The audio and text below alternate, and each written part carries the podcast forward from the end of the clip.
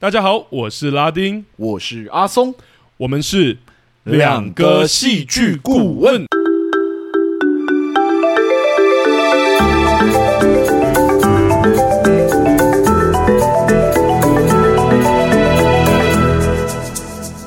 欢迎大家回到我们节目，哟，谢谢大家回来。哇，我不得不说，我觉得我们录到第二集而已。嗯，我就已经有对这个日剧季有一个很特别的感受了。哦哟，什么感受？对，我不知道是不是因为作品的关系啦，我真的觉得日本作品的风格真的跟韩国作品差好多，真的很不一样。他们有一个自己一套的日剧日影的风格。对，因为我们之前聊韩国作品，还有上礼拜我们跟那个马妹他们聊天也有说到，是是是是，就韩国作品动不动是西班牙来西班牙去，然后动不动哦打巴掌或者什么，你好像就会觉得是韩国的作品这样。是，就张力铺排很强，然后给你的刺激很多这样。嗯，就是常会让我有一种就是真的很娱乐的感觉。但是我觉得日本作品看完啊，真的会给我有一种很悠悠的，然后很深长的，没错，就是有一种吗，或什么？对对对对，你说的后劲。我觉得看完那种感觉，真的会在心里面停留好久。我觉得不管是之前的重启人生啊，或者说我是千寻，然后还有那个上周的那个东京女子图鉴，我觉得是因为我们选的导演呢，我们选的导演就是这个风格的。如果我们选一选一些比较就是那个就是风格比较雀跃一点的，可能就会不一样。但我觉得连这周我觉得都是，我跟你说这周看完，我真的觉得他停留感觉到现在都还没有退。你说我们今天要聊的作品吗？没错，就是四肢愈合的小偷家族。是的，而且我不得不说，看完这一部，我是真的很期待他最近就是在坎城上的那一部。你说怪物？对，听说评价超级好。啊，又是跟安藤英合作，对，而且、哎、呀呀，而且这一部我说《小偷家族》这一部，我们今天要聊的安藤英的表现也超级好的，嗯，我真的不敢相信他跟那个之前我看的那个《重启人生》是同个人那种感觉。哦，而且细节好多，好生活化，就像你讲的那个舒服的感觉，可是又是不一样的舒服感，没错没错。哦，我真的蛮喜欢，我不知道阿松自己是喜不喜欢的，对，我是喜欢的，这部作品我觉得看的很舒服啊，但是一方面又看的有一点痛。痛苦。哦，对，舒舒服舒服是因为这部作品真的很好看，嗯。痛苦的是，我一直在找说，我到底要聊什么？我觉得聊这种作品，真的就是很难切入去找到一个核心的主题去聊了。对，因为我觉得这种作品真的就是像我们之前讲，比较偏艺术片，它的那种独特性跟它导演的风格很强，没错。然后你很想要说它成功的原因就是 A、B 或 C 造成的，但其实就不是，它就是 整体上导演的这个风格，它的一个独特的美学就让它 work 了。没错，你也很难说到底为什么，right？甚至你很难用。这个单一的结构去总就是总评这个整个作品，没错没错，我觉得这是很有趣的点，但大家不用担心哈，这种难题就交给两个戏剧顾问来苦恼。我们等一下还是会分享一下我们的看法跟感觉。嗯，但在这之前，我们好像又有一个好消息，也不是好消息，我们又有赞助了。是的，好，我们今天有一位赞助，是我们今天赞助的名字呢，叫做 Annie，他。刮胡写说她是 Mara 的姐姐，哇，是是，其实人家有之前有赞助过我们了，就是之前写呃 Signal 就是信号脑粉的那一位啊，原来原来，对对，他赞助了我们好几次呢，这一次他是写说闲聊聊成这样掏心掏肺不赞助说不过去，他指的是我们那个闲聊篇的那个，就是应该是指我们在谈我们的创作之路那一篇，懂？哎、欸，其实我们必须得说明一下，因为有一些观众有回馈这件事情，是是我们的剧友们有跟我们讲的，对。对对，但我。我们真的没有想到那一集我们会聊成那样，应该这样讲好了。就是我们在谈我们的创作之路的时候，我们本来想说哦，可能就是聊聊我们曾经演过的一些作品啊，或者怎么样。而且我们还讲说怎么做功课啊，什么这样。对对对对，结果没有想到，真的开始聊的时候，忽然就想起了在求学路程历程中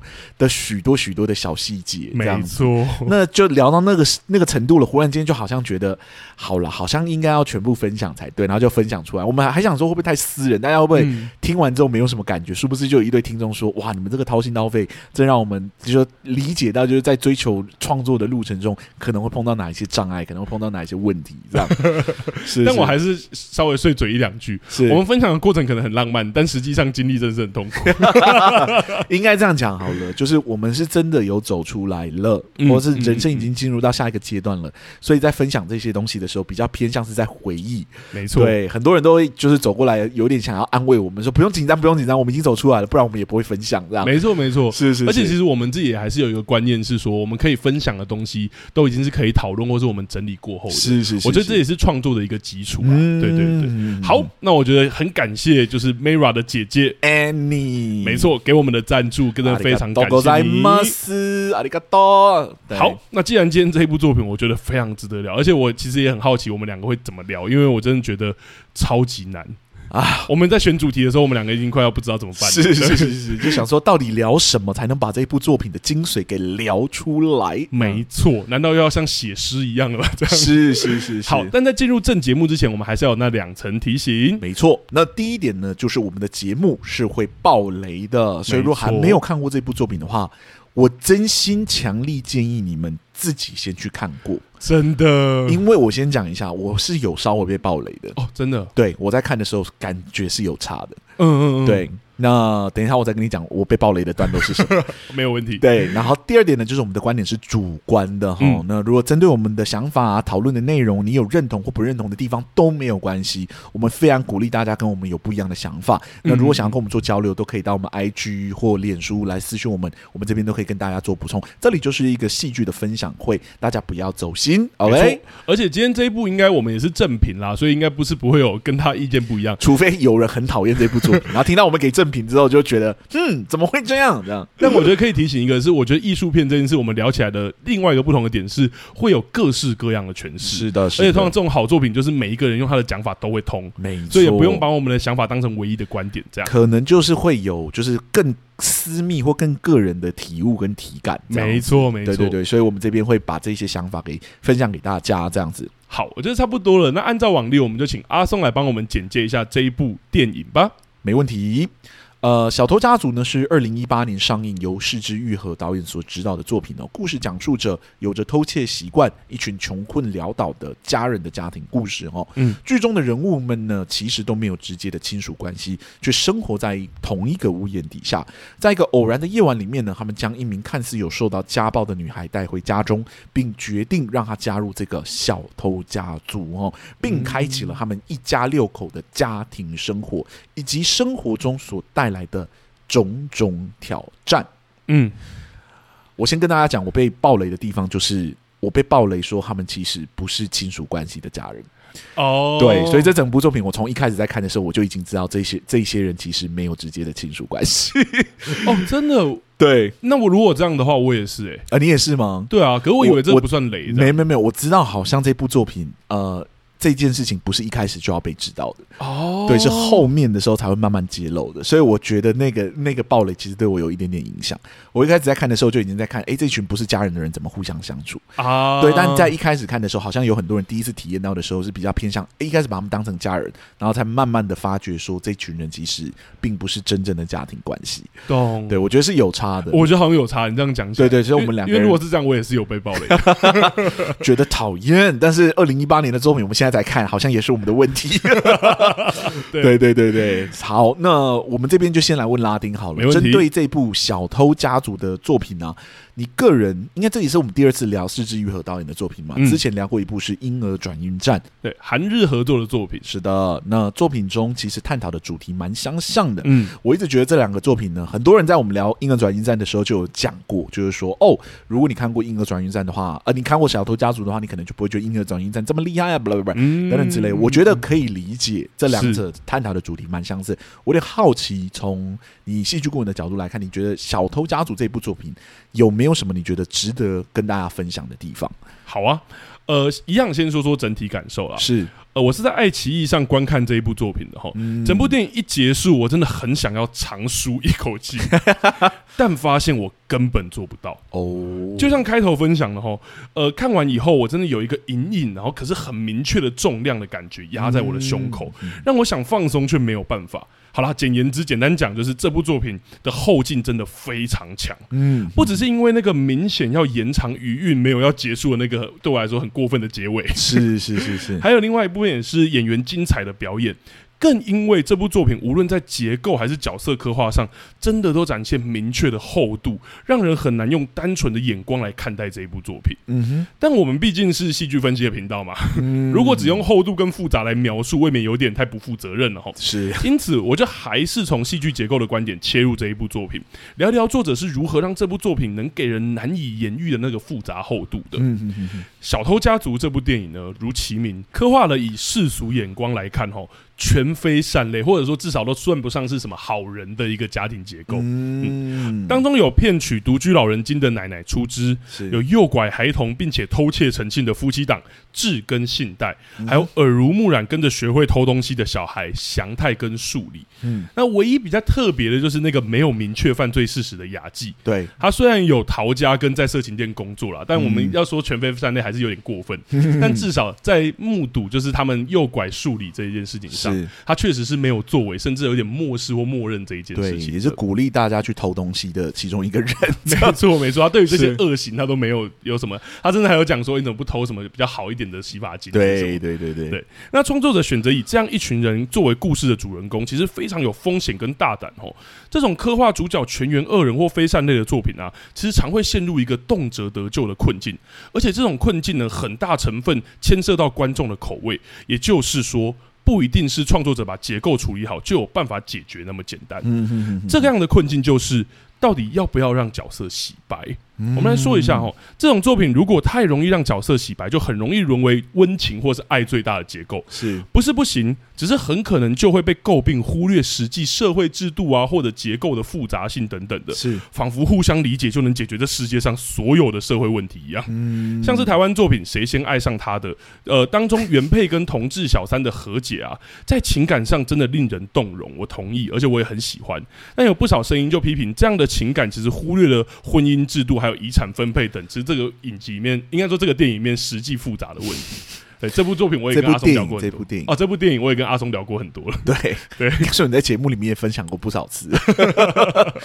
是好，但刚刚是讲说让角色洗白嘛，但如果不让角色洗白的话，又容易引发观众对于主角的不满，会有三观不正的疑虑。因此，这样的作品呢，在最后通常借由不管是主角的陨落，还是旁人的负面评价，来让我们得以释放这一些不满。是好比写观音的唐夫人，最终受病魔之苦，却求死不得，这样的后的不好。的结果这样，或又好比食人魔达莫，达莫最后被逮捕了嘛，甚至还有给周遭人给予他的批判跟指责等等的。是，呃，我用上面两个例子呢，其实就是想要说。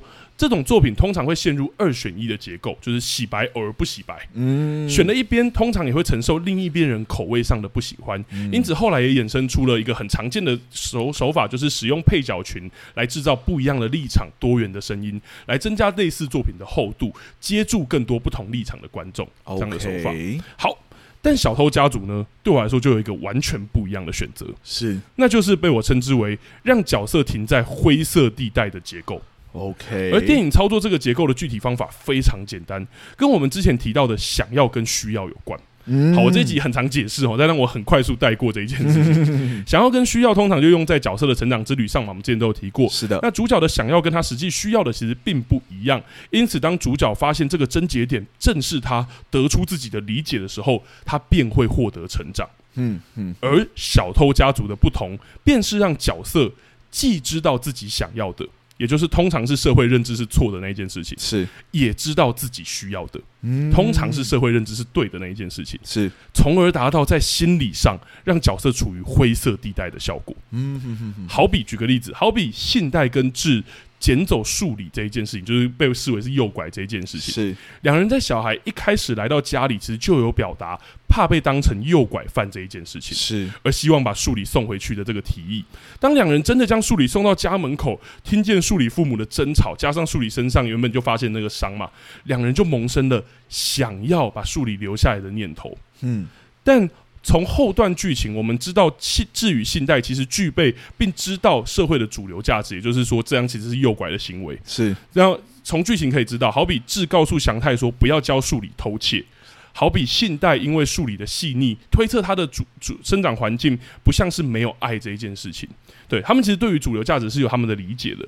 这个过程中，两人都知道收留数理在社会上就是诱拐这一件事情，知道自己需要去复印主流的价值。是，却还是想要收留这个与自己同病相怜的女孩。嗯哼，角色的心处于灰色地带，这点其实从信贷跟同事在争论说谁要就被辞职这件事情的时候就很明显了。是信贷的回答就很明显知道，当同事扬言要用不告发数理这一件事情来交换要信贷辞职、主动辞职这一件事情的时候，信贷就说出：“那你敢说出去，我就杀了你。”这样话。嗯，其实信贷打从心底知道收留数理是违法的或不对的，但即使承担法律风险，即使将丢掉工作，他还是想要这么做。嗯哼，这个结构的好处其实就是角色身上同时包含正反是非的不同声音，因此当角色做出行动时，我们不会觉得角色盲目或刻意忽略了哪一个面向的声音，也因此让角色被不同立场的观众可以被理解。是，诚如我们上一集《东京女子图鉴》我们有提到的吼，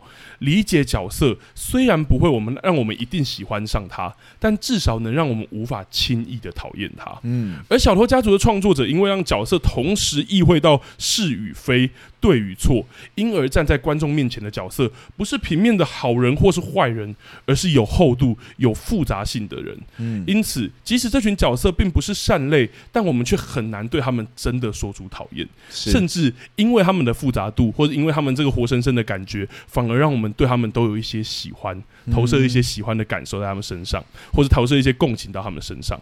大概是这样，这是我觉得的。嗯哼哼哼，当然啦、啊，这么做其实还有另外一个好处，嗯哼，那就是凸显了这一部电影的主题，嗯，就是家庭样貌这一件事情。是是是，这个剧中有两种家庭样貌，吼，一个是温暖却虚假的家庭，一个是角色各个残破却真实的家庭。是，而这两者的对比，确实是这一部电影想要探讨的家庭样貌，而且导演在访谈里面很明确说 那这个这两者家庭的对比，其实也是某层面想要跟需要的比较。而正因为作者让角色意识到这一点，就是这两者对于角色来说，其实没有真正好像哪一个比较好，或者是在这个过程中是有浮动的。像是祥太最终到底为何故意被抓这一件事情。或者说，信代为何要告诉祥太亲生父母的车牌跟款式，甚至他为何要如此熟记这一件事情？这些角色的内心同时具备黑与白的结构呢？其实让这个议题在剧中激起非常丰富、非单一的讨论，因此才会给我在开头所说，我觉得那么延长的后绵长的后劲的感受。而且我觉得当中其实有很多例子是我还没有还没有举出来，我也很喜欢的，像是像是我觉得这个剧中有两次出现那个。没有说出声音的台词。啊，我觉得那也是角色很明确意识到，其实那些黑与白意识在自己的心中，所以祥太永远都知道智不是他真正的父亲，所以他选择在最后开车开走的时候，已经开很远的时候，才把那个爸爸说出口，但那个爸爸也没有真的把声音说出来，嗯，对，或者说那个奶奶也知道这个所有的家庭都是虚假的，就是呃不一定是真实的这件事情，所以在他说出谢谢的时候，不是当面说，而且也没有把那一句话真的说出声音来。对，蛮有趣的，因为我觉得那个那个没有，应该说没有刮胡说他们到底讲了什么，我是真的看不出来，在讲什么，听不到也看不到这样子。对对对，对，但看那个刮胡所写出来的那个台词的时候，还真的一瞬间蛮动容的。嗯嗯嗯，对，就。我觉得四肢愈合的导演的作品，好像很善于去把设定设定在一个很微妙的位置。没错，对，就是你好像应该要不喜欢这些人，因为他们做的事情确实是社会道德不不被允许的事情。嗯嗯，嗯。但是你又好像没办法真的讨厌他们，因为你感受得到这些人的温度，你感觉到他们的行动之中其实不怀恶意。对对，只是社社会迫使使然，他们最终走向了这个。不好的结果，或者说灰色地带的结果。对，我觉得这个可怕，就是我觉得四十愈合导演厉害的，就是或者有些日本作品让我觉得后劲很绵长，就是我觉得角色都好不单一哦。嗯，就这些角色明明就可以很觉得他们就是活在一个乌托邦里面，然后不管这个社会价值。嗯，但这些角色在跟这个社会接触的时候，你会知道他们其实是知道这个社会怎么运行的。对，不然他们不会选择逃跑，不然信贷不会跟那个要他工作的人说：“你敢说去我就死定。”他接受这件事，他没有据以力争说：“我们又我们是因为。”他很可怜，我们才收养他的。嗯、你这样讲出来，他会死，他也没有据以力争这些。是是，是，他知道社会怎么运行。哎，真的是很好看。你你是是枝裕和，你看过他的几部作品？我其实看过他不多，我其实看过他呃加这一部的话三部诶，所以其实只比你多一部。对，而我看过那一部啊，我突然啊记得名字了。你说换也是类似这样，不是比海还深。哦，比海还深。对，他的那个很早以前得名的《幻之光》，我也有看过，但我那个真的太早以前看了，我也快忘了。但比海还深，就像你说的，也是描写一个这样的角色，一个很容易不讨喜的角色，一个无赖的父亲啊、哦，就被放在一个道德模糊的边界上，这好像就是这个导演特别喜欢的。对，我觉得那一部我也很喜欢，很推荐，就是阿布宽演的，哦，好帅！但是他里面演一个废柴，就是那一种失落的、落魄的中年作家，然后只一直在拿钱，然后被老婆离婚啊，怎么样的？嗯、比海还深。对，但在他是不是还有一部作品叫《海街日记》？《海街日记》也有，也是很有名的哦。对哦，他好多对，因为我朋友蛮常聊到他的作品，可是我个人啊，第一是阿松本身就比较不看电影嘛。对，我比较看影集这样子，嗯嗯嗯，然后第二是这种电影还真的需要有一点 occasion，就是我真的有特殊的情况下，我才会想要把它点开。好，我懂了。对，厉害还是看两次才看完。可某程度上，每一次看我都觉得不后悔，因为我就觉得哇，真的是好特别、好特别的一个故事。你不知道说，不只是主题特别而已，嗯，连拍摄的手法都很特别，嗯、连怎么讲这个故事，轻到你难以置信的那种方式啊，对，我觉得那个好复杂。它在里面有一些资讯的透露，我相信这个等下我们会聊到。是是，但我就讲一个我印象深刻的点就好，就是雅纪的那个另外一个名字啊，对对对对对。哦，那个等下我们再来讲他这个举重若轻的手法好了。对，但我觉得我就先来问问你好了，请说，请说。我觉得这一部电影，因为我刚其实，在提的时候，我就真的从结构方法切入，我其实比较少提到我们刚刚讲就是跟婴儿转运站这一种家庭的这个主题的比较，这样我就最后提到。所以我也好奇说，阿松对于这一块，或者说对于整部《小偷家族》。这一个这么难聊的电影，你有什么你整体的感受跟看法？OK，呃，先说，我觉得《小偷家族》真的是个非常好看的一部电影，无论是导演的调度画面啊，或者是台词中的一些巧思啊，演员细微而丰沛的情感表达等等之类，全部都是这部作品成功的主要原因，嗯、对，可谓是全全方位，近乎对我来说是满分的作品哦。哇，非常非常的舒服，非常非常的喜欢。这样、嗯、看完之后呢，我大概可以理解了为何当初在聊《婴儿转运站》的时候，有许多的剧友跟我们说，有看过《小偷家族》的人，可能就不会觉得《婴儿转运站》这么厉害了。嗯，当然我这么说也只是说可以理解而已，不代表我是真的完全认同的哈。哦、这两部作品呢，虽然对我来说都有。异曲同工之处，但在戏剧结构上却是两个完全不一样的故事，对不对？嗯，婴儿转运站呢是一趟长远的、漫长的冒险旅程，小偷家族呢则是社会底层人物的生存记。嗯，目的不同，行动不同，但是内核的内容却有一点点相近，对不对？那个主题、嗯、同样是在探讨。超越血缘的家庭羁绊，同样是在呈现精神上的家庭结构。只是这两部呢，走到了很不一样的高峰，对吧？嗯，如果说婴儿转运站中，家庭对角色来说是一种强烈的欲求与想望的话，那么在小偷家族里面呢，家庭就是一个角色们想要维持住的幻觉。哇，是每个人物都需要的羁绊。嗯，嗯，这两部作品谁比较厉害？我真心觉得没有办法辩证。我觉得这两部各自想要探讨的主题作品都呈现的相当的完善，非常的完美哦。虽然看起来呢很像，但真的是不太一样的故事。最终何者是比较厉害的？我想真的最后就会回到个人的口味上这样子。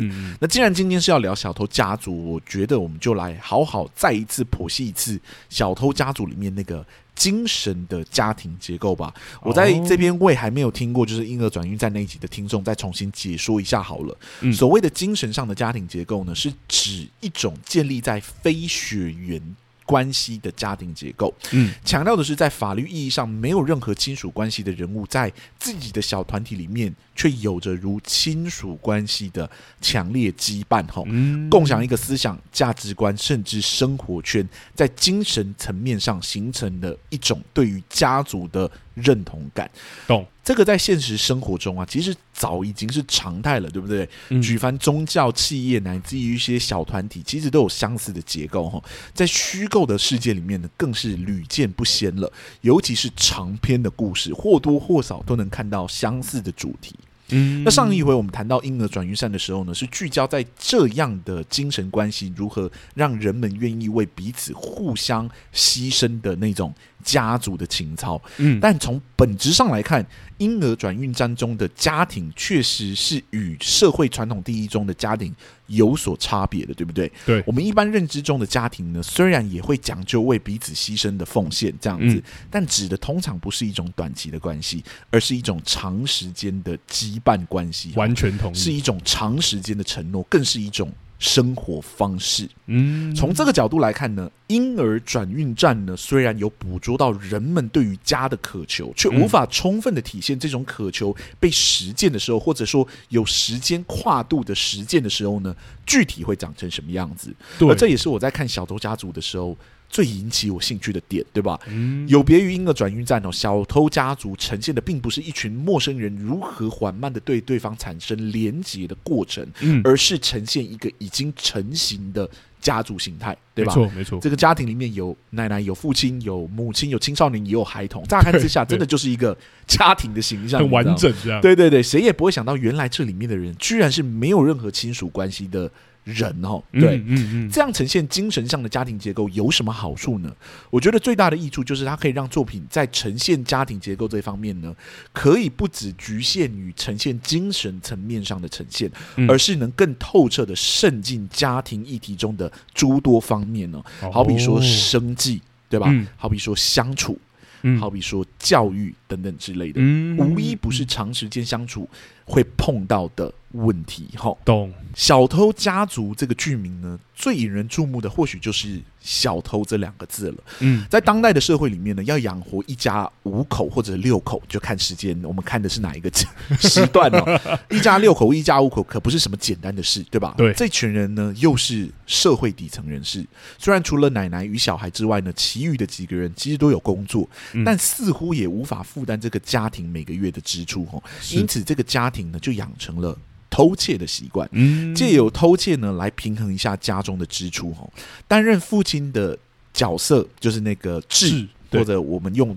就是中文可能听起来会比较舒服一点的用法，就是阿志这样子。OK OK，会带着小孩祥太去不同的超商偷东西。嗯，在洗衣店工作的信贷呢，会偷顾客口袋中的遗留的一些物品。对，奶奶出资呢，那个比较复杂一点，有时候我其实没有看得很明确。我也是，我也是。对对对，好像他拿的那个老人年金或者老人金，其实不是正当途径拿到的，对，好像是冒领还是怎么样。而且好像好像我看有些说法，好像是必须要是独居才能领，所以他才会赶他的小孩出去还是什么。反正总之都有一些诈领的成分在，对对对，就不是很确定这样。而且呢，他还有一个奇怪的，就是习惯，就是他会去拜访，就是自己前夫出轨对象所生的儿子的家里面，嗯，并从他们手中拿到一点微薄的慰问金，对不对？嗯，嗯，那。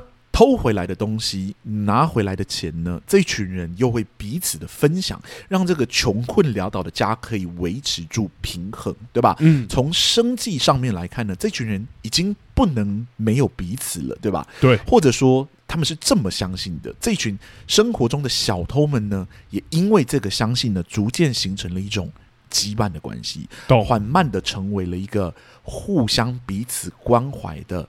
小偷家族哦，不只是精神上的，反而连生计这件事，生计上他们也是绑在一起的。对，咚咚咚。但长时间的相处，并不会只有生计的问题嘛？我们刚刚有讲了，还有小孩的教育问题。在这部剧中的两个小孩演员呢，哦，真的我很喜欢，都演得非常好，真的。对，那这两个小孩演员是谁呢？分别就是被遗弃的祥太以及被虐待的树里，对吧？祥太在电影初期呢，就已经在这个家族里面生存很久了，而树里呢，则是这个家族里面的。新成员哈，那对于维持生计都很难的家庭来说，上学什么自然就是不可能的，对不对？嗯，更不用说呢，这个家庭的特殊体质，就算他们有那个钱，他们也没有那个名可以送他们上学。哦，一定会出事。对，也因此这个家族呢，灌输了就是给这两个小朋友呢，有别于一般小朋友应该学到的事情，好比说。偷窃是正常的，嗯、或者说，诶，上学是不必要的这种概念，对吧？对，对这些扭曲的观念，对于小朋友看似是有争议的，嗯、但你又看得出来，对于这个家族来说是必要的。嗯，观众无意间呢就被放到了一个很尴尬的位置，不知道是否应该认同这样的价值观哦。啊，但无论我们认同与否，这个价值观或思想确实是一种可以对应到普通家族里面的思想枷锁，对不对？懂，就是教育这一件事。对，要长时间的相处或陪伴，没有共同的价值观是做不到的。没错，而剧情呢，也不遗余力的去呈现偷窃这这件事情在这个家族里面是一个多么正常的事情哦。小孩偷东西回来呢，家人甚至会问说：“哎，有没有偷到他们之前想要的东西啊？” 对，或者说：“哎，你怎么偷这个品牌？不偷别的品牌？我比较喜欢那个。” 印象很深刻。对对对，那个洗发精的品牌这样子。对于他们来说呢，这就是这个家族生存的方式，对不对？大家都习以为常的事情。嗯。当然了，在精神层面上，无论是多么接近家人的关系，在法律层面上，他们仍然没有直接的亲属关系嘛？啊，嗯，这个当然也让他们必须隐藏，生活在黑暗之中，嗯，不能让人发现，对吧？就连奶奶过世的时候呢，他们作为非亲属关系的人，也无法直接继承奶奶的房子。原本奶奶领的钱呢，也会断掉，这让他们呢，有点像迫使他们必须隐瞒奶奶的死亡，也必须将她埋藏在家中里面。是。那后来祥太为了不让树里偷窃东西，哦，就是他忽然有点良心发现，对对，在外面。学习到了一些正确的观念，这样，嗯、所以呢，他就意外的，就是就有点像偷东西啊，故意弄，就是有点像故意被抓这样，故意被抓这样子，嗯、弄到最后意外的摔伤了，对吧？是。没有亲属关系的他们呢，也没有办法正常的去探望，就是祥太，嗯、反而因为这件事情可能会引来警察而必须逃跑。嗯，这样的生存方式呢，无论有没有正当性，在这个社会价值观底下，终究是错误的。对吧？这种不能见天日的家庭关系啊，在阳光照进来的那一刻，终究会迎来自己的幻灭，走向悲剧的结局。哈，嗯，看着信贷问着警察：生下这些生下孩子的人就能成为妈妈吗？对不对？但他也不得不承认，自己的行为其实也是一种一厢情愿，对不对？嗯，这终究是一场家庭的幻想。哈，是孩子们也不曾真的叫过自己。妈妈这样的称呼，这样子，嗯，说到底呢，他们做的事情其实都是角色道德争议很重的行为，哈，真的，对，就是其实所有人都知道。这是一场幻觉，我们要维持住这个家庭的关系是一场幻觉，嗯、对吧？嗯、小孩也知道说偷东西不好，因为稍微讲一下，其实他们就良心发现了。对大人们也知道自己正在做的事情是犯罪的，嗯，对，就诱拐小孩等等这些，就像拉丁刚刚讲的，有很多的方式已经证实他们其实知道这件事情是不对的，对，但他们终究愿意去维持这个幻觉，嗯，为什么呢？因为幻觉终究是美好的嘛。啊！没有人能抵抗这种美好，哈，是。被老公背叛，因而没有子女陪伴老年生活的奶奶，对吧？嗯、被老公长期家暴且没办法拥有自己子女的信贷，嗯、有前科且一事无成的阿志，对吧？嗯、还有那群没有家庭温暖的小孩们，对他们来说呢，小偷家族里面的温暖那是真的啊，嗯，羁绊也是真的，嗯，他们都是借由这个奇妙的家庭呢，深刻体验到了。有家的感觉是什么？纵使这个是个幻觉哦，但是这个幻觉里面有欢笑，有温暖，有自己原本生活里面所没有的一切。嗯，试问一下，沉浸在里面的人又如何愿意醒过来呢？对吧？哇，懂。这群人虽然可能渴望金钱哦，但也没有真的想要大富大贵，对不对？嗯，而是能维持生计就好了。嗯、他们没有妄想说什么要咸鱼翻身啊，或什么要干一票大的。对，对他们来说呢，最深层的渴望就是能让这个奇妙的家庭成真，对吧？是，渴望真正成为彼此的家人。嗯，最后面呢，当志就是阿志与祥太互相靠着彼此，祥太问阿志说。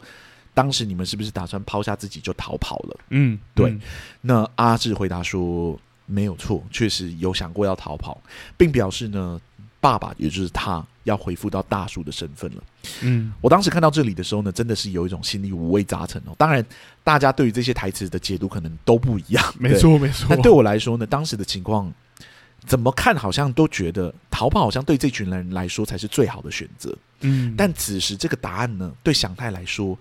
又好像有点太残忍了，嗯，一切的梦好像在这一刻就是真的彻底都醒了，所有的幻觉好像在这一刻就消失了。对，身为爸爸的阿志呢，也即将变回一名普通的大叔。是对，好像这一刻所有家的幻想全部都消失了。嗯，结果没有想到呢，在隔天送走阿祥太的时候呢，阿志还是忍不住冲向巴士，喊着祥太的名字。嗯，而祥太也在回头的过程中无声的向。阿志喊出了之前一直喊不出来的“爸爸”二字。嗯，或许他们都太高估了自己的自觉力了，对不对？他们以为他们都是清醒的在做着这场梦，却没有想到，其实，在心里面呢，这一切早就不重要了。这是不是幻觉，已经不是重点了。重点是他们生命中已经没有另外一个可能可以父子相争的对象，对吧？嗯，好像只有在梦醒的那一刻呢，他们才发现，其实对方远比想象中的还要有分量。纵使他们没有血缘关系，他们家人的这个幻想呢，其实也已经成真了。懂对，真的是一部对我来说还蛮美的一部作品哦。嗯、用这种方式去呈现所谓家庭的幻想，以及这个幻想如何缓慢成真的过程。对对啊，听你讲蛮动容的，是因为觉得。就像我们上礼拜讲《东京女子图鉴》的时候，我觉得一切真的都要用写实的那逻辑性去建立。嗯，所以这个作者就是应该说，是枝裕和导演嘛，或者是演员们，是真的很缓慢，而且一步一步细节很多的去建立这些东西。我觉得阿松刚刚讲的是用结构面来讲，说为什么那个羁绊会那么深。嗯，那还有就是演员的表演或什么，真的都很多。还有刚刚阿松讲的这些，用这几个面向，真的让我们最后可以。直接明白说，为什么祥太最后还是会喊那个，或者为什么智最后还是会去追那个车？没错，啊，那个真的好，就大家都说啊，梦醒了，我要成为大叔了，我怎么样？但真的看他离开的那一刻，你要怎么办？你知道吗？嗯、那一刻你才知道对方真的蛮重要的。对，对啊，那个一切的梦醒之后，才发现其实一切都不是梦。你原本以为你都在做这场梦，嗯、醒过来之后才发现这一切都是真的。我觉得就跟最后那个很，我刚刚说过很机车、很过分那个结尾一样啊，就是树里最后还先看了一下那一个裂细缝，就是他原本被看见的那个方式，然后最后他，可是这次不一样，他站上那个地方，然后往上一看，就往下一看，好像在看原本那个家还是什么那种感觉。我觉得哇，好多解读，但是对，就是我真的觉得有解读这部作品真的有。各式各样的角度可以去看，对，而且那个解读会会让我有一种前面当然是幻觉，但你要说因为幻觉是虚假的，这些角色就没有所谓的成长或者说不同嘛？嗯，可是最后数理已经证明不一样，他看世界的方式改变了。嗯嗯嗯，我就哇，就是，而且他断在那边的时候，我是真的有一种有没有要就是叹一口气，但是完全叹不出来，我真的梗在那里，哇。真的好难过，哦，对啊，我觉得后面的时候就要强迫大家梦醒的那一刻，真的是蛮痛苦的。因为前面大家我们在观看的时候，我们一起体验到那个梦到底有多美，是，对，是是是，然后我们都可以理解为什么大家都不愿意醒过来，因为大家都觉得醒过来之后，我们都会发现这个世界的残破，又必须回到去面对这个家庭真正的就是自己没有家庭，或者自己的家庭是残破的这个事实。对对，但没有想到真的醒过来的那一刻，他们才发现其实。是有家的，那个他们以为是幻觉的东西，其实没有那么幻觉。嗯，对，这个过程中所有的体验、所有的体悟，其实都接近于现实。就像我说的，那个精神上的家庭其实是存在的。嗯，对，就像婴儿转运站中那个精神的家庭，我们都知道那是没有血缘关系的羁绊，但那些羁绊是存在的。对，我觉得最最悲哀的或最悲惨的，嗯，就是这部作品其实有让这些角色们发现到这件事情。嗯，对，就是他们有发现到说，嗯、就是我们这一切都是一场梦。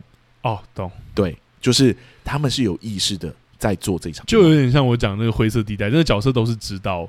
实际这个社会的规范或者什么，或者是像你刚刚讲的，他们知道法，他们会意识到法律的存在。对，就是这一群人并不是那么不清醒的人，并不是领偷了一个小孩之后就觉得啊，这一切都会往好的方向发展。他们不是那么天真的存在。嗯、这群人都是经历过蛮多现实残酷的那一面的人。懂。对，被背叛过或者被伤害过等等之类的，他们对于这个社会的意识是更强烈的。嗯，对。可是也因为这个更强烈，所以他们也知道所谓做梦的时候是长什么样子。在那个家庭里面，大家围着围炉啊，可能在吃着东西呀、啊，嗯、对，吃着玉米啊等等之类的。哪怕哪怕那一个锅里面，大家因为很穷，所以只有白菜跟面筋。是是是，都真的好快乐哦。就是他们几个人的笑容啊等等之类的，他们都知道这一切不是。真的，但他们想要他们是真的，所以他们就把它活得跟真的一样。嗯，对。然后所有人都叫你应该醒过来的时候，你又都不愿意醒过来，因为你觉得醒过来之后就不是美好的。懂我觉得雅纪那个角色最后发现说，奶奶其实一直有跟他家里的人拿钱这件事情。他那个醒过来那一瞬间，我真的觉得好残酷哦。就是、呃、对，就是对于这个人来说，那就是他的奶奶，他他非常爱他奶奶，他是唯一奶奶过世的时候。倒在身边，就是一直哭泣，然后不知道该怎么办。对对对对对。后来才发现，这个他维系想要维系住的那个幻想，其实有一个非常残酷的那个现实面的时候，嗯、你说这个角色醒过来的时候，他还能怎么样？对，对他终究是得醒过来的。那他就是其在在这一群人之中被强迫醒过来的人。是那个信贷也一样啊，就是当那个警察问说小孩是需要妈妈的，嗯，对，那他就说那就是妈妈的一厢情愿的，对对，不是生了小孩就可以当妈妈。嗯、对，那警察就反问他们，就说嗯，那他们是怎么称呼你呢？他们有称呼你什么？哦，对他们对你的称呼是什么呢？嗯嗯嗯，对那个问题，然后就看着安藤英，Oh my God！哦，他好厉害哦，妖兽那段的哭戏真的吓死人呢。嗯、我觉得他很很厉害的地方就是他一直在嗯啊，我不知道怎么解释，就是他在擦拭他自己的眼泪，可那个擦拭的动作很大。对对，就是你你感觉说他不是在哭诶，他就是嗯，嗯已经被触动到了，但是他在。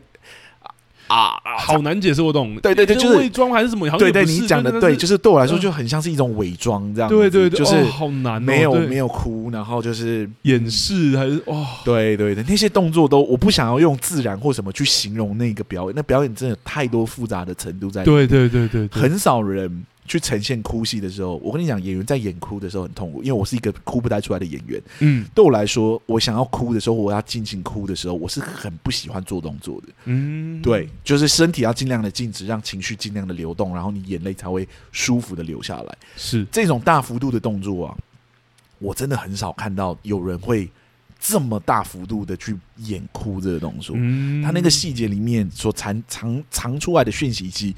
很少人可以做到的那种表演诠释，真的展现了这个角色的复杂度。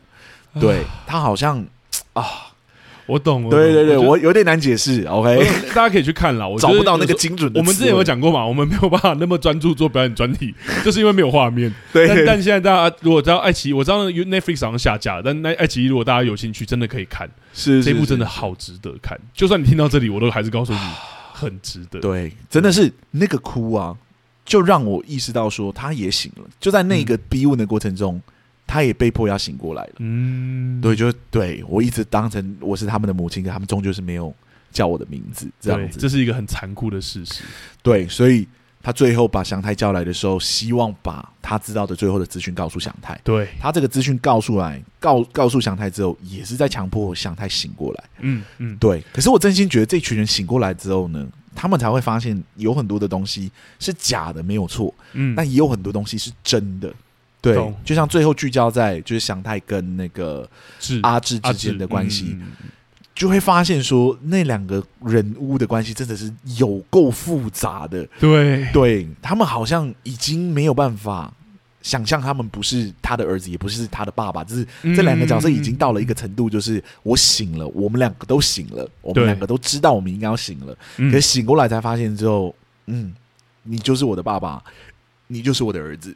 嗯，对的，这种程度，Oh my God 啊！我觉得里面太太多声，而且像我刚刚喜欢的，我喜欢幻觉这个说法，嗯、然后其实就，所以我真的很喜欢他们没有把话说出来那两那两句，嗯、因为我觉得那就是像你说的，那意识到那只是幻觉，对，所以就算我讲出口，那不是真的，不能真的讲出来，因为这一切都是建立在假的情况下，对。我如果真的叫你爸爸或妈妈，我如果真的叫你，就是我真的跟大家说，就是谢谢有你们的存在。嗯，这一切好像又太过真实到，好像随时都会幻灭。我觉得真的太多诠释了，我好像太过真实，你演的太入戏，反而会让这一切变成假的。对，这一群梦幻，就像为什么一直不愿意叫他爸爸？他他就是有一个清楚的意识啊，就是我还叫不出来。他那个台词好棒哦，他真的直接这样讲，就是我还没办法看着你。叫你是我爸爸，因为我还有一个醒的意识，是我还没有彻底的沉进去。嗯嗯嗯，因为我彻底沉进去之后，我好像就会失去某一个自我，或者好像与这个社会真的完全脱节了。没错，他们还没有到那么天真的认为这件事情是。可以这么自由自在的沉浸进去，没有代价的。而且我觉得，就像这个故事在里面，其实也有提醒这件事情，就是他们有被问说，这个家庭就是难道这样就足够吗？可是就像你说的，后面好像又呈现了说，这个家庭原本也许真的因为他虚假而不足够，但是好像最后回来了一回马枪问你说，真的不足够吗？啊，哦。真的很喜欢，很喜欢，很有寓意的一部作品。好，我觉得既然承接了这个这个就是幻觉这一件事情，嗯、我就来问你第三个问题啊。我们要来到第三个主题，我觉得这部影集其实，我觉得他用幻觉，哎、欸，这部电影不好意思，这部电影上他用幻觉这件事情用的非常好，是是，是，而且甚至在这部电影里面，其实有非常多很沉重的元素或剧情点，嗯、但我觉得他都会用一种举重若轻的方式去交代或什么样。交代出来的感觉，是是是是，像我们刚刚讲牙祭的东西，我觉得我们来分享或聊一下这件事好了。你说聊牙第第三个主题聊亚纪，没有第三个就主题聊这个剧中很多隐藏起来但非常重的设定。OK，对。然后我想问阿松，你有没有什么最印象深刻的这个部分？因为我觉得我先说好，我很喜欢这个手法，是因为我觉得它跟幻觉这个手法非常扣合在一起。嗯、因为正因为这件事情，第外面的事情都很重，所以他用很轻的方式说出来。但他在说用很轻的方式说出来的时候，我都还是会吓坏。嗯，对我都还是会吓到，但。但是好像很快速又沉进去，因为这些角色的状态确实没有要把那件事情当得那么重。嗯，对，我觉得我想问说，你有没有觉得喜欢的诠释或手法？对，哦，很多很多，但我又不能说就是啊、哦，好喜欢，好喜欢，它真的是全部合在一起的结果。好啊，好啊，嗯，对。那你对这件事有什么看法？好了，对，还是我先说我喜欢的，你先说好了，因为我一瞬间还要想一下。对，我懂了，因为我觉得真的很多，然后我觉得。第一个是雅纪那一件事情，就真的让我嗯，雅纪那个真的是意外，对对对对，我真的有吓到，对，因为他他就是在那个色色情工作店的时候，他是被叫美沙野嘛，对对对对对，对，然后那时候奶奶就讲说，就是你怎么取这个名字，或者说好像有点数落他这样，就说你这个名字怎么样，然后后来发现美沙野是他家里那个，就是他原本家庭里面就是爸爸妈妈的宝贝妹妹，对妹妹的名字，哇，my。God，好多讯息哦。对，然后我觉得这种很用很轻的方式处理，就是他也没有多交代这一件事情，也没有去多描绘这件事情，是，但让你知道的时候，你好像就会增添你对于那个幻觉的想象。就他们为什么要逃到这个幻觉里面？为什么美纪就像我们讲是里面唯一好像三观比较正的人？但他为什么愿意跟这个家庭跟随这么久？嗯在原本的家庭到底在原本的生生活里面到底有多残破的过去？就埋藏了一点点的暗示在里面。对，我们不知道那个暗示是什么。然后我觉得他他真的四肢愈合很喜欢用这种很重的东西，但是给我们超多想象空间。对，就是哎，你 you don't know，对，你要自己去脑补，或是像我们这种脑补就是有方向的脑补，那我就会愿意去脑补。好的脑。像我再举另外一个，就是安藤英，刚刚我们有讲过，就是信代这个角色，她很好被老公虐待或什么，是是。但前面也有提到这件事，然后有说他们在埋奶奶尸体的时候，也有说哦，就是就跟上一次一样，对对。然后那时候都没有意识到什么，我以为就是阿公也死掉，阿公也死掉，阿公也你怎么会这么天真？那个时候大概就猜到他们有杀过人呢。对，但后面就哇，原来。这两个角色会有这么深的羁绊，好像不一定是他们真的有结婚，因为剧中也没有明确讲。是是，但是阿志与信代好像一起把信代的老公前夫杀掉了。是是是，对。但他们为什么愿意一起做这一件事情？然后他们有说是为了爱这样。嗯、对，但这个爱到底背后到底有多沉重跟多不堪的故事？就像你刚刚讲的，作者给了一个很有方向性的脑补。是是，然后我们就真的会自行去填补，跟自行去联想说，为什么这些角色会逃到这里？嗯，会逃进这个幻觉里，然后我就觉得，哦，对，就是每一个人的家庭真的是都有他自己的故事啊，对，对啊，对啊，所以这群人聚聚在这里，其实是有他的原因的，嗯嗯嗯。嗯，是，所以我大概印象深刻的有这这几个吧，然后我觉得真的奶奶跟她前夫的故事也是会让我觉得，奶奶跟她前夫的故事，因为我觉得又扣回到雅纪的故事，所以就会那个时候其实蛮惊喜的，因为一开始我们知道说她好像是很尊敬她的老公，因为她家里还摆了她老公的。祭坛对，而且还会敲那个，那个、对那个，然后领完钱回来还就是去敲那个钟。我本来想说，嗯、哦，她就是一个独居老人啊，跟她老公怎么样怎么样，对对对对，关本来关系非常好。结果后来她去拜访别人的家庭的时候，才发现原来她老公外遇了，而且还就是抛弃了她。嗯嗯嗯，对，所以就想着，哦，我的天呐！她后来也没有找到其他人的感觉，所以就会扣回到我讲的那个，她因为她老公的背叛。之后就再也没有结婚，也没有生下他后来的儿女。这件事情确实有让我觉得有一种，唉，就是啊，懂，有一有一点点的心酸，有一点点的心碎。嗯、但因为这个家庭的关系，他又充满着就是被家庭家人关爱的这个幻觉，那些羁绊，那些对对对对，对，所以也理解说为什么他愿意收留这一群人。嗯，原因是因为这群人其实有带给他相等的满足感，但我不是说他是那么有目的性在做这件事情，可能是意外的导致他们最后绑长成这个样子。可是他们有不能舍弃的理由，对，因为在这个环境里面，他们已经感觉到那个温暖了，那个温暖是他们确实渴望的。嗯，对，好比说，我也常常在想说，信代为什么会这么执着于保护小孩这件事情？是到后来才发现，说他其实有不孕的。状况，嗯嗯，生不出小孩，在他哦，那个也是给超级简单的一句，突然就就讲出来，因为你没有办法生小孩吗？或者怎么样？对对对，What？而且我觉得那又扣回你刚刚说幻觉那个主题，就是那句话也真的是瞬间打醒了，对，你就打醒了，就是 Oh my。God，太残忍了一点点。这群人为什么要这么残忍的逼 这群人醒过来？是对，可是就像我说的，阳光照进来的那一刻，这一群活在黑暗之中的人就必须露出他们的原形。嗯，他们必须去证实他们自己的很多的状况，很多的残破不堪或者是晦暗的。哦，我真的是，我看到最后那个访谈又好久，可是那个访谈你又都跳不掉，你就是会很 很想认真的把他们看完，因为你觉得这里面有好多我们以前。前看到都是幻觉的东西，这一刻终于要把面具全部一个一个掰下来的过程。嗯，对，就像为什么祥太他们那个，我觉得警察对祥太是很同情的。对对对，就是跟他聊一聊，说你可以在那边去上学然后怎么样。然后祥太就问他说。可是上学不就是给那些就是在家里面没办法好好读书的小朋友去的吗？这样，然后那个警察就露出了一个非常复杂的表情。对，他已经知道说这个小孩其实有被灌输了不正确的观念，然后要把他导正过来，就是要需要时间，需要时间，甚至就是对我们来说，对观众来说，可能就是你就是得醒过来了。嗯，这个不是正常养育小朋友的方式。嗯，对。那我觉得其实剧中有很多很有趣的东西，就是小偷家族这个名字啊，嗯。你会发现他们偷了很多东西，其实都不是拿去卖钱的。对对，就是偷了很多东西，像那个安藤英啊，信贷他在家里面偷到了一个，就是那个领带夹，领带夹他是送给祥太的。然后祥太非常喜欢闪闪的发亮的东西，所以他就会把它收藏起来。所以这些东西是没有换钱的。他们偷东西也不见得是为了生计，是他们偷东西有可能就是为了让大家开心而已。嗯，对，为了生计是一部分，但有时候就是就是为了让你 happy。嗯、对，我觉得你可能会喜欢带回来。好比说偷回来的两两只鱼竿，一直说可以卖钱啊，最后他们还一起去海边钓鱼，对，就是把祥太，就是对，就是那那两根鱼竿发生了这么多事情之后，其实没有卖掉。对对对对，辗转了一几轮了之后，那两个鱼竿就变成他们再次相逢的时候一起去做的活动。嗯，然后祥太就在那边详细的解释哦，钓鱼的一些知识啊等等之类的。哦、我觉得那个好。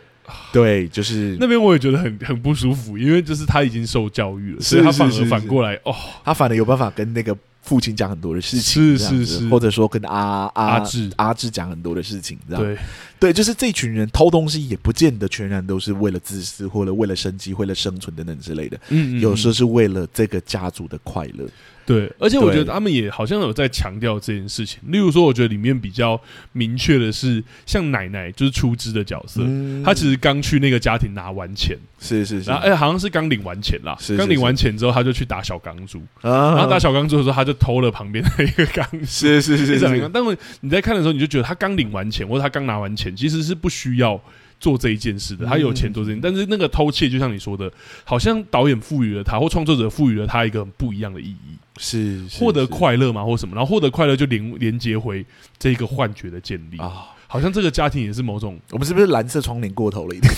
应该说，我觉得我们在表达对于这个的喜欢啦。我真的觉得有好多可以去解读的东西，但是又不是那种没有没有目标、没有符号的东西给我。对，因为说听众听到这里，呃，剧友听到这里都说啊，你们不是不是脑补型的听众，对，脑补型的观众，你现在脑补成这样，没有，我们喜欢有方向性的。是是是，对，你要给我线索，你不能给我一个东西，然后你就说你去联想，嗯我不会去联想的。我记得还有一些很印象深刻的，好啊的方面，就是祥太。摔伤了之后，嗯，然后那个阿志跟那个信代就跑去医院看那个祥太嘛，对，就没想到就碰到警察，然后警察就说：“你是他们的父母吗？”那那可能就是我们等下回去做笔录或怎么样，然后这两个人忽然间就是说、嗯、啊，没有那个，就是我们我们家里的小朋友，对对对，我是听到我赶快赶过来、嗯，我们这几个人要赶快回去，就是先照顾我的小孩。我想说，哦，他们是碰到警察或怎么样，所以有点紧张，没有想到他们回去是要逃跑的。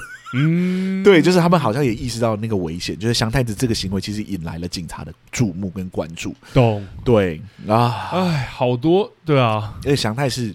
好比说祥太这个名字，到后来才发现，其实不是这个小孩的原名，嗯，是那个阿阿阿志。阿志，为什么一直想不起来的名字？是阿志帮祥太取的，对。对，然后你就会觉得这个名字其实是有赋予意义的，是父亲帮儿子取的名字。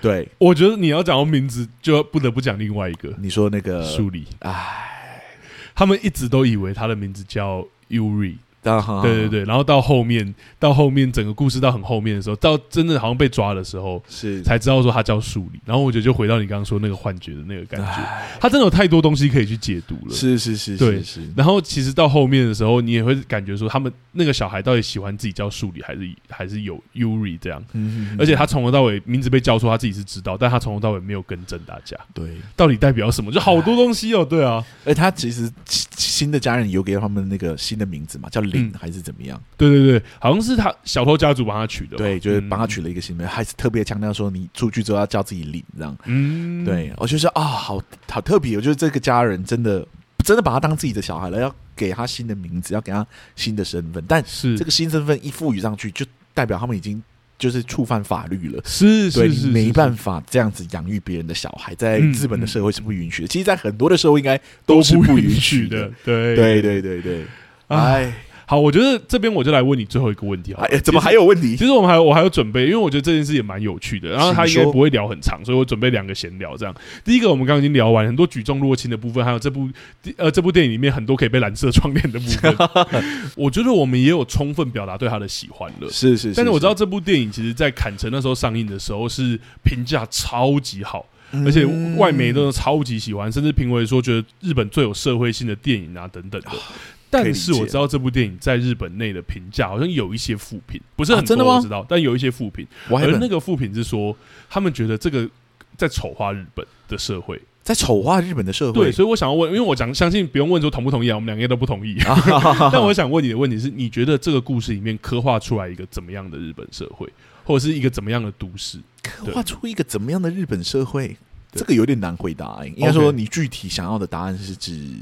我觉得就像就像，或者我们就问说那样的说法，你同意吗？就是在在刻画这群底层人民或者底层问题这件事情，好像就在丑化一个社会本身。好了，我们聊比较价值性的，我们来聊这个。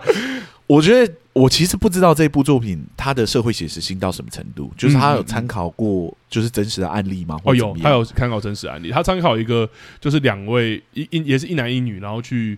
把一个小孩捡走的故事，日本真实案件。我知道日本有蛮多这类题材的作品，像之前我有看过一部作品叫《Mother》，其实也是类似，就是一个妈妈遇见了就是被家暴的小孩，然后受不了，决定把他拐走。对，然后他怎么发现这个小孩呢？一开始跟他相处，巴拉巴拉巴拉，相处到后面他已经有点动容了，然后最后是有一次他在经过他家里的时候，发现旁边的垃圾袋在动，然后把垃圾袋打开，发现是那个女孩。嗯。他就决定不行，我一定要把这个女孩救走。嗯，Oh my God！那部我真的是看完第一集我就看不下去了，因为疯狂大哭。对，好像这一类的题材在日本的诱拐之中，好像诱拐案之中确实有这一类型的诱拐。对，嗯、所以我确实觉得，呃，你不能说这是丑化或不丑化，因为如果它是有真实案案件的话，他们是有明确参考的。嗯，对，那确实有发生的事情，它只是呈现出来。哦、我反而觉得是美化了这件事情。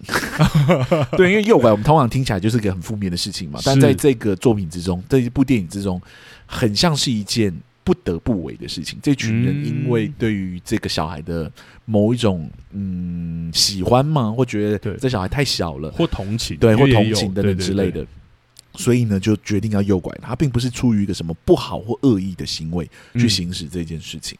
好，对，那我就要再问更危险的问题。OK，来，那这样的美化。以价值的观点来看，是以戏剧作品如果在做这一件事情，你你你觉得是好，或者你是鼓励怎么做，或者你觉得他是不会不会有什么不良影响？我们曾经在《我是千寻》那集里面，其实有聊过这件事情，就是过度美化犯罪行为这件事情，会不会引 引来一些什么社会的问题？是是是，或者说，呃，当时聊《我是千寻》的时候，并不是指犯罪嘛，是指性产业美化一个某一个产业，这样。对对对对对，是不是就会忽略到那个产业本身有很多的问题？这样子，我觉得在这部作品里面，我倒没有这个顾忌，或者没有这个顾虑。哦，对，因为我觉得它并没有真的彻底的美化，就像你讲的那个灰色地带的呈现。是这群人是有受到惩罚的，这一群人是有受到社会的批判的。懂？对，我们也看得出来，你即使无论再怎么美化这件事情，这终究就是犯罪。在《失之愈合》的小偷家族里面，这群人是罪犯。嗯，对，是有被明确定义的，没有因为这样社会就原谅他们的行为或者怎么样。哎，我觉得这是他的作品里面很残酷的部分。是啊，婴儿转运站也会有类似，对，就是被关嘛。然后《比海还深》，我就不爆雷了，因为我觉得你有可能看。但《比海还深》里面也有一个类似的，让他梦醒的。时的时刻，嗯、那个时刻一定会到来。懂，懂，懂。